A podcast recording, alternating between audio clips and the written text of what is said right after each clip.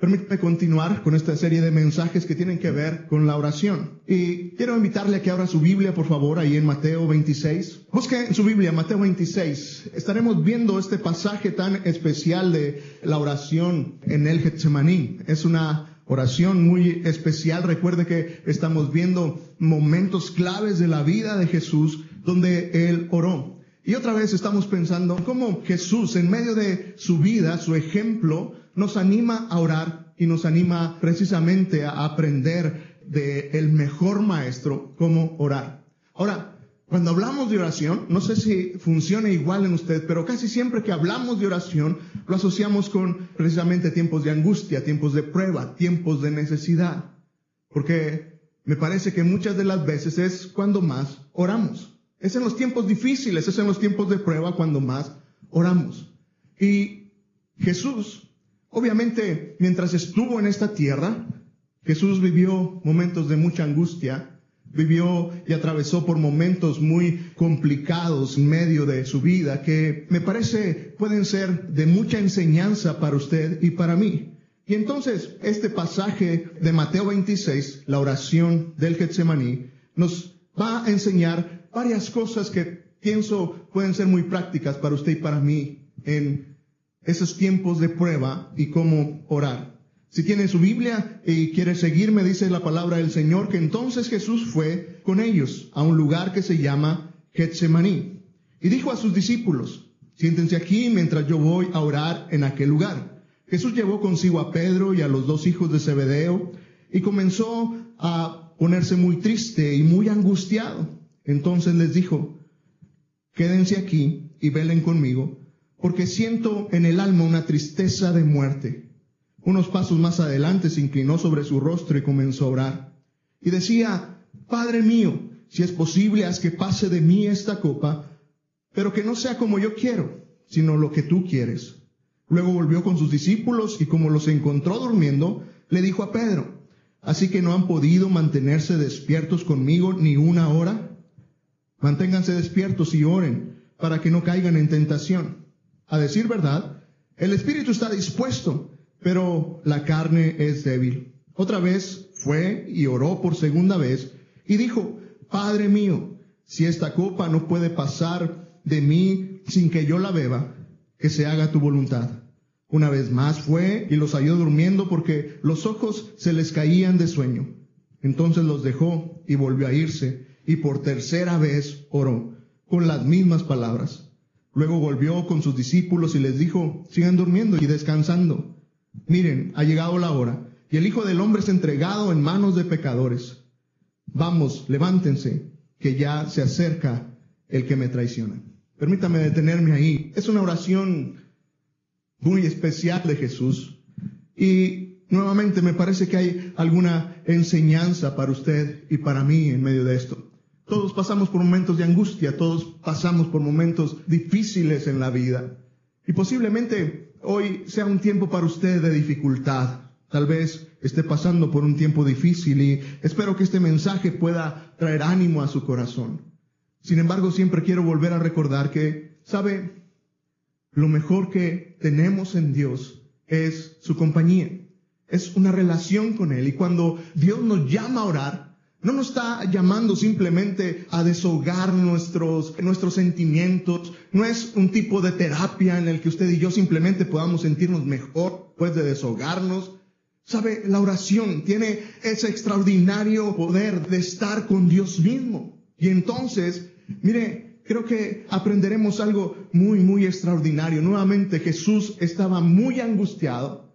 Y sabe, su oración no estaba basada en el temor, su oración no estaba basada en la desilusión. Su oración al Padre no estaba basada en simplemente la angustia que sentía, sino que estaba basada en la realidad de su relación con su Padre. Él sabía que no había ningún otro lugar mejor en el cual él pudiera encontrar consuelo y ánimo para su vida que en compañía de su Padre. Y entonces sabe cuando hablamos de la oración en tiempos de angustia, debemos recordar esto. ¿Sabe lo que consuela? No son las palabras de la oración, Lo que anima el corazón en los tiempos de angustia no es si usted es muy bueno para orar, si tiene unas muy buenas palabras, no es su forma de expresarse y ni siquiera es el hecho de qué tan bueno sea para desprenderse de los problemas.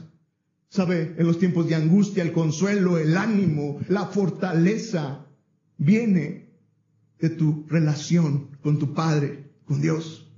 Y ahí viene el ánimo y la fortaleza en los tiempos de dificultad. Y creo que Jesús es lo que nos enseña. Sabe, en los tiempos de dificultad de la vida podemos orar. Pero otra vez, la oración no es algo mágico. No son palabras mágicas que usted dice y entonces la tristeza se va.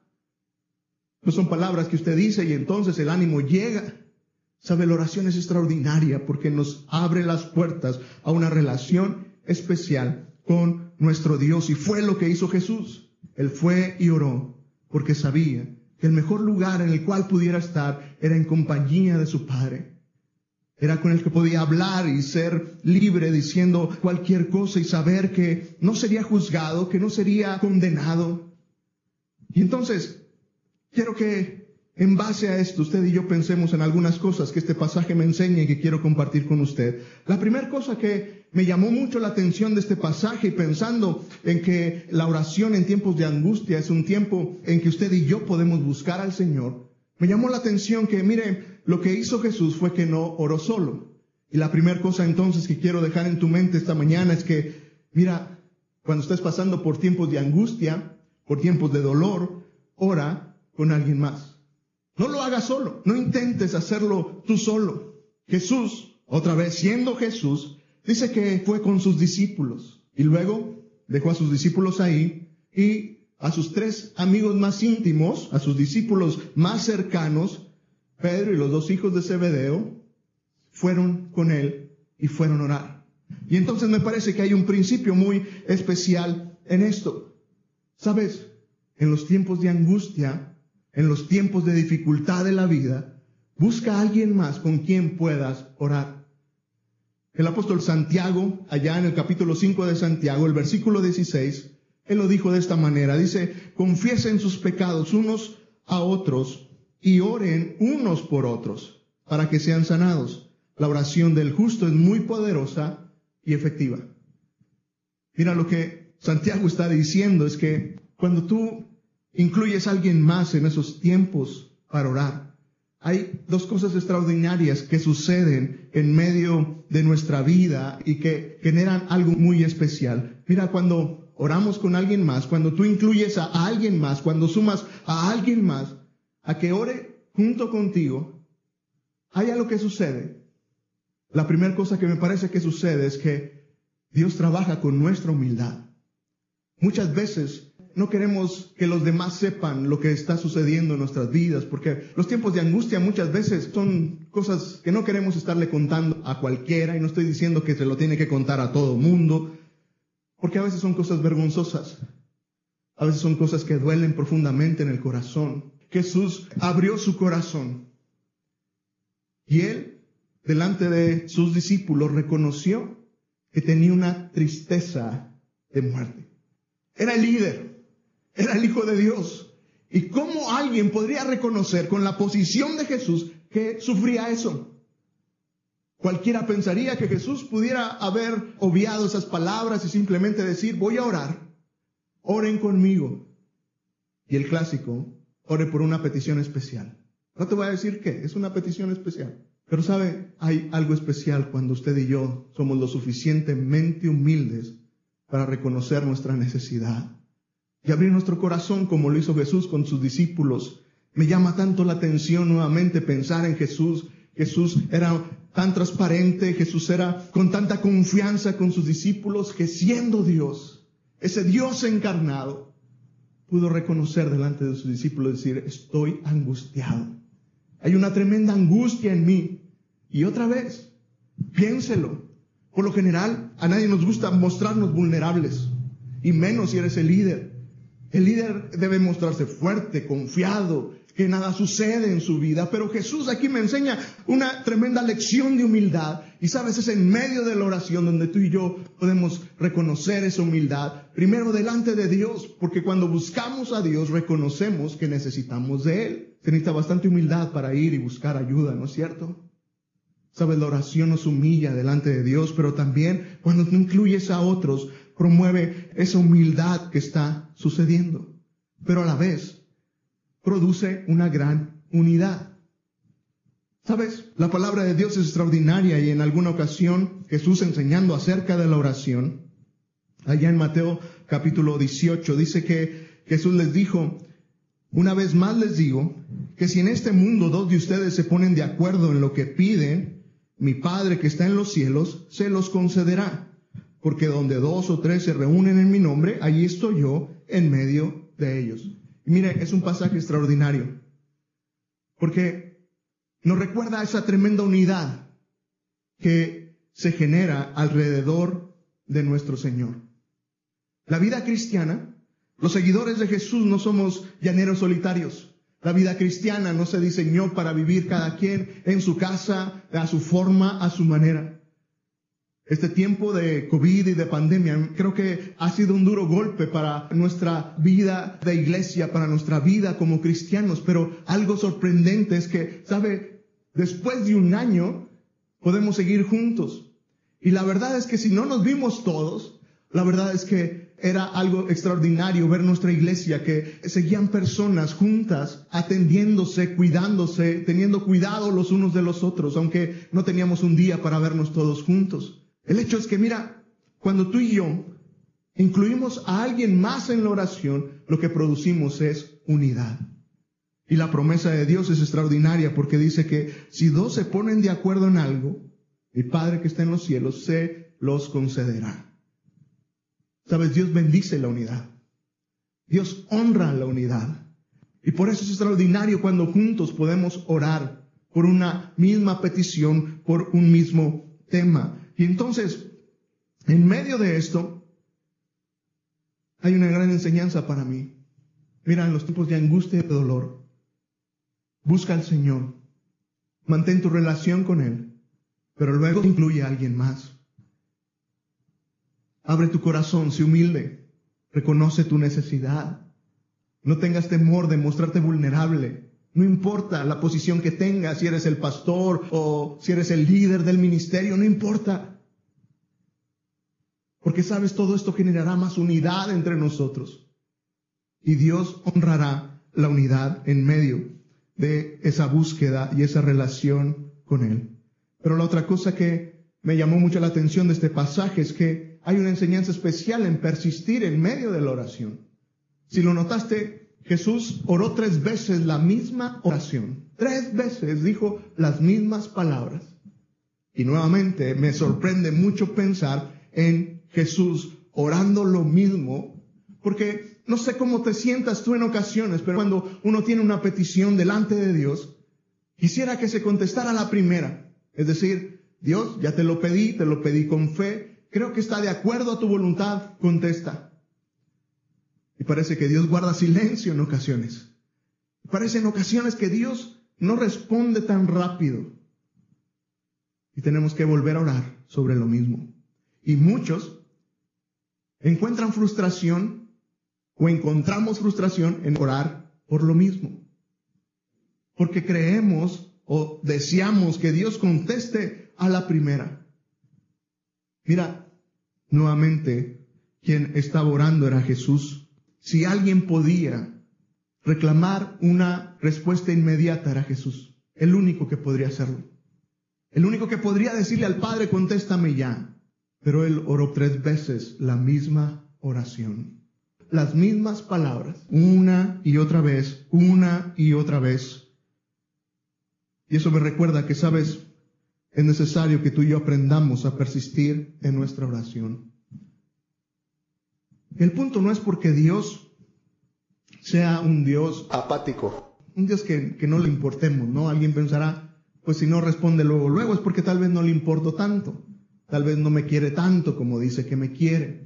No es porque Dios tenga que organizarse antes de atender a una oración particular, no es decir, bueno, como lo presentan en las películas o algo así, ¿no? Pues yo creo que hay oraciones arriba de la mía y Dios está contestando algunas y entonces llegará mi tiempo en que Dios contestará. No, Él es todopoderoso, Dios puede hacer lo que Él quiera. Y cuando pienso en esto, ¿por qué a Dios le gustará ¿Y por qué Dios permitió que al menos Jesús orara tres veces por la misma cosa? ¿Y por qué en nuestra vida usted y yo tenemos que orar muchas veces, en ocasiones, por lo mismo y por lo mismo? Y algunos, sus peticiones no fueron tres veces, sus peticiones son por años. Tal vez tengas una petición hoy que dices, estoy orando por lo mismo desde hace tanto tiempo. La única respuesta que tengo en relación a eso es que, nuevamente, cuando reconozco que la oración es mi relación con Él, es que Dios permite eso y Dios no me contesta muy rápido, porque Él quiere que tú y yo sigamos delante de Él una y otra vez, que sigamos hablando del tema con Él y que sigamos teniendo esa necesidad de Él.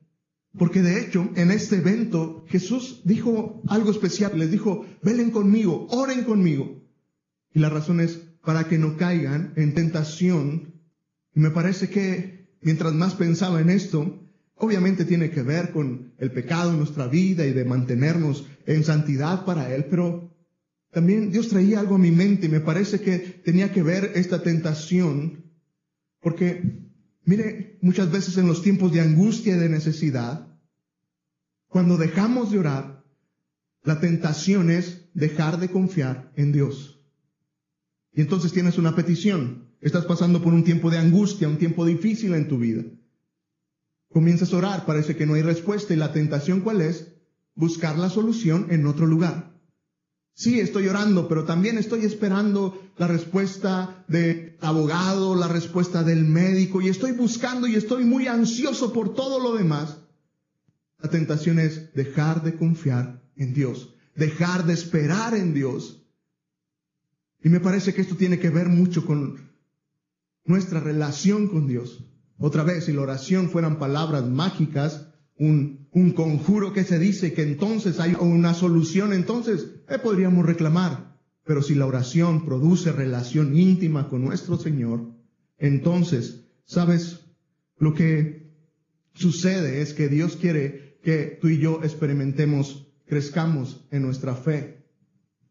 Dios desea que en medio de persistir en la oración, tú y yo crezcamos en nuestra fe, sigamos dependiendo más de Él y que nuestra relación sea mejor cada día con Él.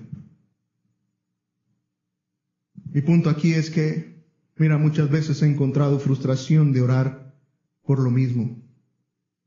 Pero cuando entiendo esto, es un tiempo para estar con Dios, entonces todo cambia. Y aquí va mi punto importante que estoy descubriendo acerca de la oración. Sabes, lo mejor de la oración no es la respuesta. Lo mejor de orar no es esperar que las cosas cambien. Lo mejor de orar es pasar tiempo con tu Señor y saber que Dios tiene siempre todo ese poder. Y que en ocasiones Dios nos llama a esperar la respuesta sobre algo, el cambio sobre algunas cosas, pero al final en medio de eso hay bendición. El salmista allá en el Salmo 42, creo que es un salmo muy conocido, dice, ¿por qué te desanimas, alma mía? ¿Por qué te inquietas dentro de mí? Y luego dice, espera en Dios, porque aún habré de alabarlo él es mi Dios y mi Salvador. Sabes, el salmista está diciendo en estas palabras que lo mejor es su relación con su Padre, que su relación con Dios es lo mejor. Y entonces por eso dice, ¿por qué te desanimas? Alma mía, ¿por qué te angustias en la falta de respuesta? ¿Por qué te angustias dentro de mí? Dice, espera en Dios, confía en Él. Porque dice al final, Debo de alabarlo, Él es el Dios, Él es el Salvador de nuestras vidas. Y entonces, sabes, mientras pasamos por tiempos de angustia y de dificultad, podemos persistir en la oración. Y si tienes una petición delante de Dios por mucho tiempo, por muchos años pidiendo lo mismo, creo que no es motivo para desanimarte, sino para seguir fortaleciendo tu relación con Dios y creciendo en tu fe en Él. Y el punto final que quiero compartir contigo tiene que ver con que, ¿sabes? Los tiempos de angustia debemos aprender a confiar en el cuidado de Dios para nuestras vidas. La oración de Jesús, enseñanza más grande en este pasaje, tiene que ver con su propia petición. Dice que en su oración, él oraba, Padre mío, Abba Padre, recuerda ese nombre, Abba Padre, Padre mío, si es posible, haz que pase de mí esta copa. Pero luego dice, pero que no sea como yo quiero, sino como tú lo quieres. Sabes, Jesús entendía que podía confiar en el cuidado de Dios para él. Cuando hablamos de relacionarnos con Dios, de orar y presentar nuestras peticiones delante de Él, me parece que nunca debemos olvidar que, ¿sabes? Si alguien sabe lo que tú y yo necesitamos, si alguien puede cuidar nuestras vidas, si alguien puede protegernos en realidad, es Dios. Jesús lo sabía y entonces dijo, no sea lo que yo quiero, que no se haga lo que yo pienso que es mejor, sino que sea lo que tú quieres. Y cuando tú y yo podemos decirle estas palabras a Dios, cuando tú y yo podemos decirle, Dios, confío en ti, haz lo que tú quieras. Mira, me encantaría que esto sucediera. Me encantaría que el cáncer desapareciera. Me encantaría que volviera el trabajo que tenía antes. Me encantaría todas aquellas cosas que hay en tu corazón que realmente anhelas. Pero cuando llegamos al punto de decir, pero Dios, que se haga como tú quieres, lo que tú y yo estamos haciendo es decirle, Dios, confío en tu cuidado para mí. Tú eres el profesional. Sabes, si alguien conoce tu corazón y conoce tu vida, es Él. Si alguien no puede fallar y si alguien no se equivoca en cuanto a nuestra necesidad, es Dios. Y por eso tú y yo podemos decirle, pero Dios, haz lo que tú quieras. Lo que te parezca mejor, tú hazlo. Y entonces estaremos confiando en Él. Porque sabes, al final, Dios siempre tiene buenos planes para nosotros. El profeta Jeremías en el capítulo 29 declara esto. Dice, yo sé los planes que tengo de ustedes.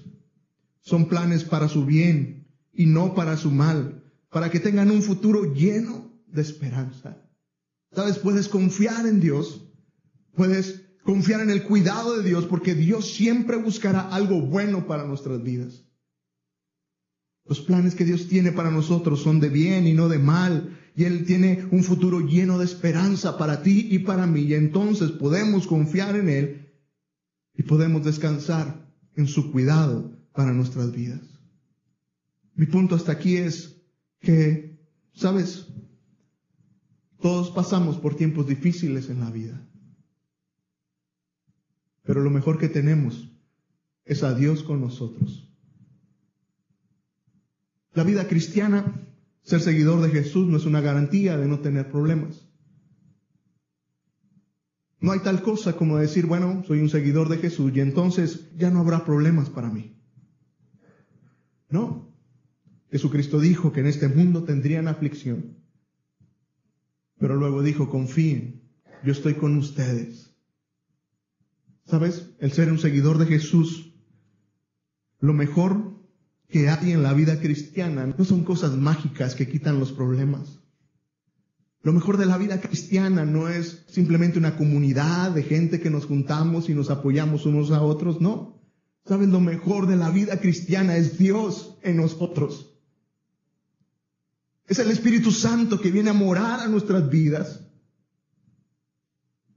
y que podemos relacionarnos con el Padre. Eso es lo mejor de ser un seguidor de Jesús. Si quieres experimentar en su máxima expresión lo que es ser un seguidor de Jesús, puedes perderte el tener una relación íntima y cercana con tu Padre, con tu Señor al cual sirves y al cual sigues.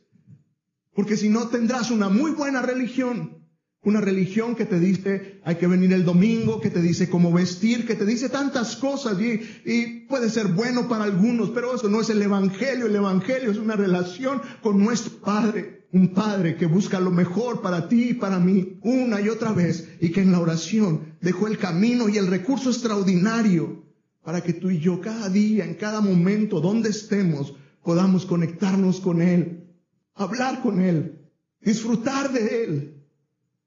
Y cuando tú y yo entendamos la oración de esta manera, entonces sabes, la oración no será una carga.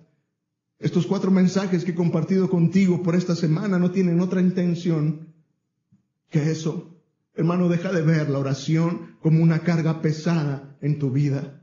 Deja de verlo como algo que, ah, es que es algo que yo no puedo hacer. He intentado orar, pero eh, me quedo dormido. Eh, la verdad no me doy el tiempo. Y, y de verdad que lo he intentado. Quiero decirte algo, te entiendo. Porque por mucho tiempo mi vida de oración estaba marcado por una carga. Algo que soy el pastor, tengo que orar.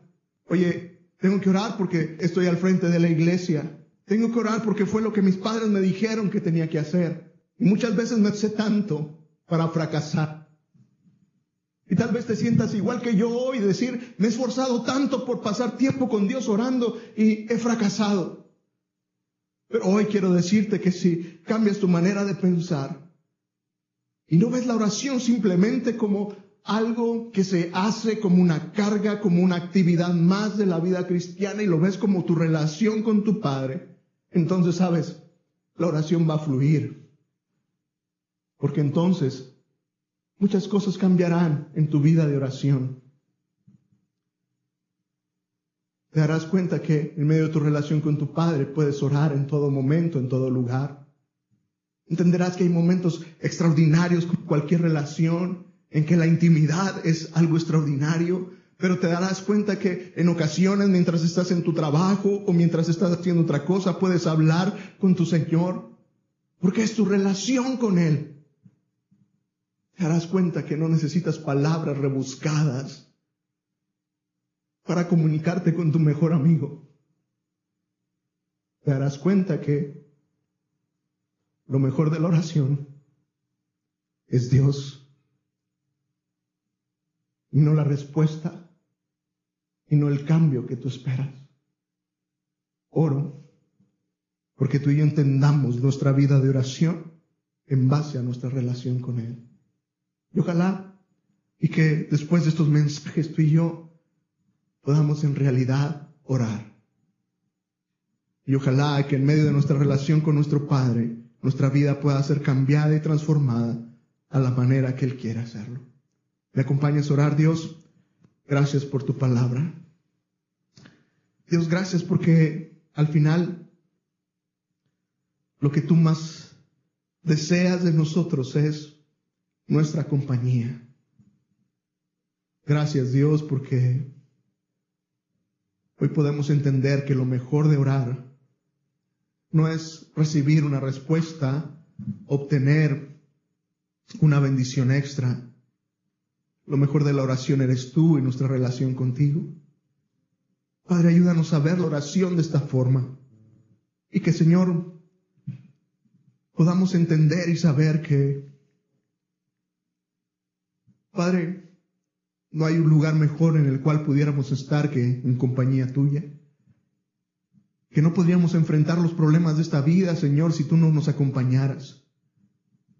Entender, Dios, que en verdad tú quieres ser nuestro amigo, alguien que nos acompaña en la vida y no porque lo merezcamos. Porque Señor, vuelvo a reconocer que ninguno aquí merecemos tu amistad.